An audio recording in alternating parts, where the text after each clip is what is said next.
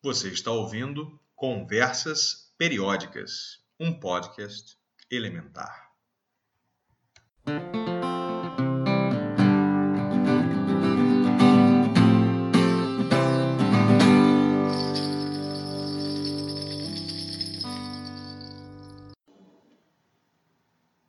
Cinco. Boro. O boro é o quinto elemento. Pode não ter sido o quinto a ser gerado, ou quinto a ser descoberto, mas é o quinto elemento no sistema periódico e, portanto, é o verdadeiro quinto elemento.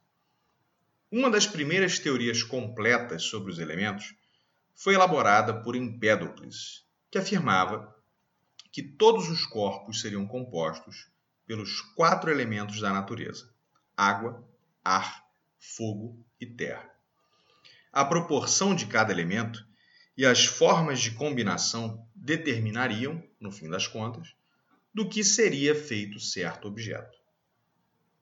Duas forças responsáveis por combinar os elementos seriam o amor, ou a atração, e a discórdia, ou a repulsão.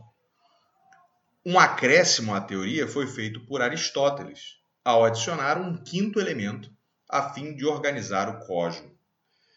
De acordo com seu modelo, a Terra seria o centro do universo, e assim os corpos mais pesados seriam compostos de terra. Mais leve que a Terra seria o elemento água, que, por isso, formaria os oceanos e rios na superfície da Terra e subiria para a atmosfera junto com o ar, afinal a água desce na chuva. O ar compõe a atmosfera e depois viria o fogo, pois afinal o Sol deve ser algo de fogo acima da esfera dos ares. Finalmente, nas esferas mais exteriores, entre as estrelas, haveria um elemento mais leve, misterioso, que permeia todo o espaço: o éter.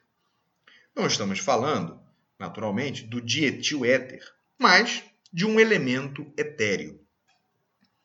Esse arranjo de cinco elementos dá coesão estética às coisas. Com a descoberta de novos elementos, o modelo foi ruindo e o éter foi relegado a uma ideia que basicamente seria a resposta para o preenchimento do espaço. Ou seja, o quinto elemento preencheria o espaço onde os outros elementos não estão.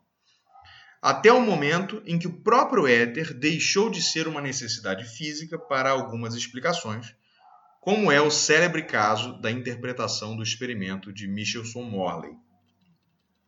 O boro, embora seja o quinto elemento, não é etéreo. Quando puro, nas condições ambientes, é um sólido cinza escuro meio brilhoso, assemelhado a um metal, mas nem tanto, um metalóide ou semimetal. O elemento puro é encontrado em diferentes formas alotrópicas. Respeitando a regra de fases, há cinco alótropos sólidos aceitos atualmente como fases distintas, alfa e beta, que apresentam estruturas romboédricas, gama, com estrutura ortorrômbica, e duas fases tetraédricas, TB192 e TB52. A estabilidade dessas fases depende da temperatura e da pressão. A baixas pressões, a forma estável é o gama-boro, cuja temperatura normal de fusão é de 2.076 graus Celsius, que é um valor significativamente alto. Quando submetido a altas pressões, o boro se comporta como um supercondutor e apresenta em sua estrutura determinadas ligações BB de caráter parcialmente iônico. A química do boro também é interessante precisamos começar fácil, dentro da convencional regra do octeto, pelos trialetos de boro, como o trifluoreto de boro. O BF3 é uma molécula plana e um ácido de Lewis. Portanto, é um bom ladrão de elétrons. Os outros trialetos, como o tricloreto de boro, ao reagirem com água, formam o ácido bórico, BOH3, ou, se preferir colocar os hidrogênios na frente, H3BO3, que é um ácido de Lewis e também pode se comportar como uma base de Bronsted em determinadas reações, complicando um pouco as coisas ao receber um próton. O ácido bórico é utilizado como inseticida e antisséptico.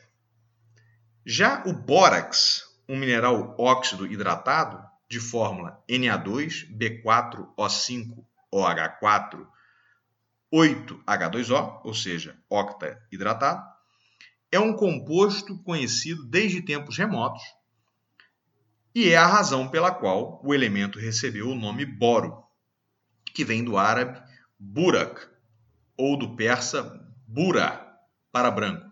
Espero ter pronunciado razoavelmente de forma correta. Tirando as oito moléculas de água e os dois íons de sódio, o interessante está no íon borato, que contém os quatro átomos de boro. Nele, dois átomos de boro estão ligados a três oxigênios e os outros dois átomos de boro estão ligados a quatro oxigênios, como se fosse uma espécie de mosaico com um átomo de oxigênio no centro ligando dois boros.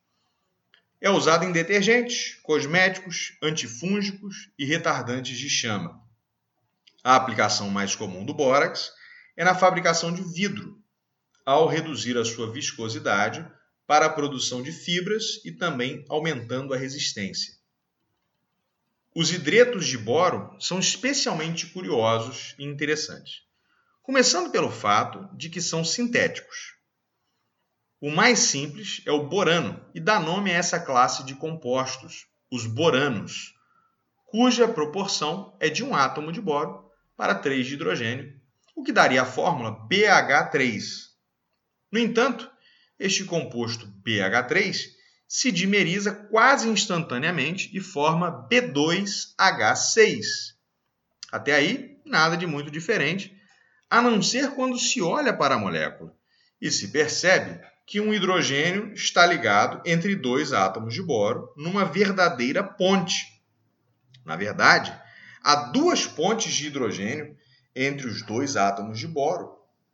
Para tentar trazer uma imagem à sua mente, visualize um losango. Os dois vértices laterais são átomos de boro. E os dois em cima e embaixo são átomos de hidrogênio.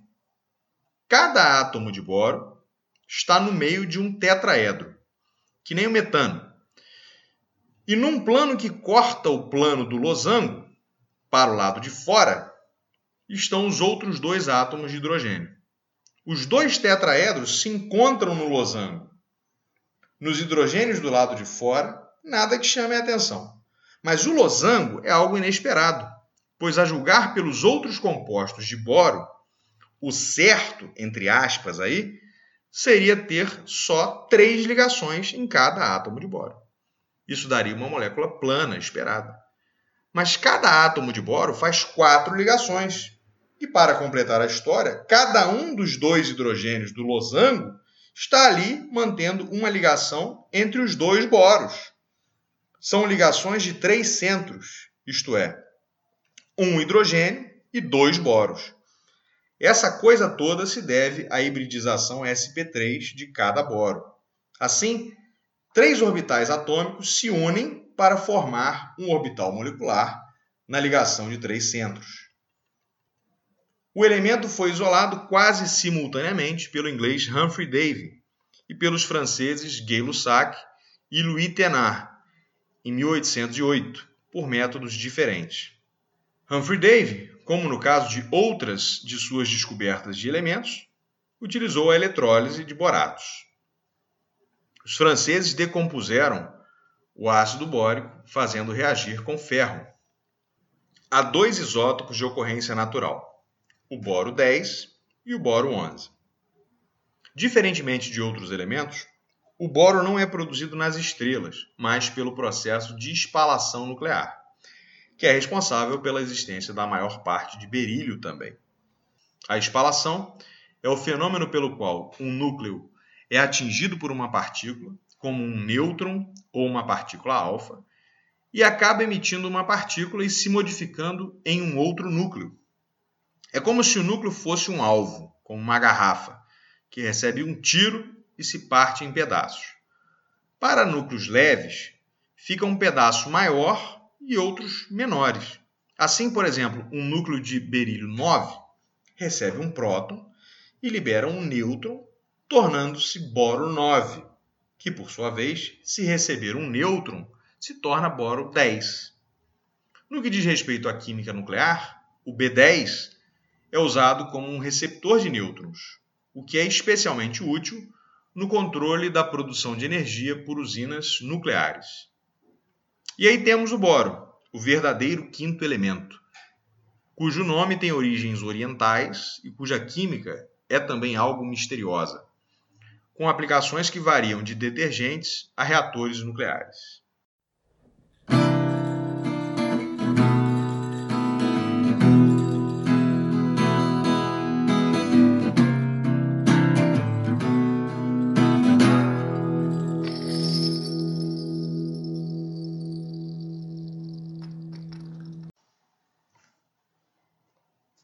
Você ouviu Conversas Periódicas, um podcast elementar. Este episódio faz parte da série Elementos. Argumento, texto, locução e edição: André Von Held Soares. Gostou? Temos outros episódios disponíveis. Você pode nos seguir nas redes sociais ou enviar e-mail com críticas e sugestões para cperiodcast.com gmail.com. Muito obrigado e até a próxima!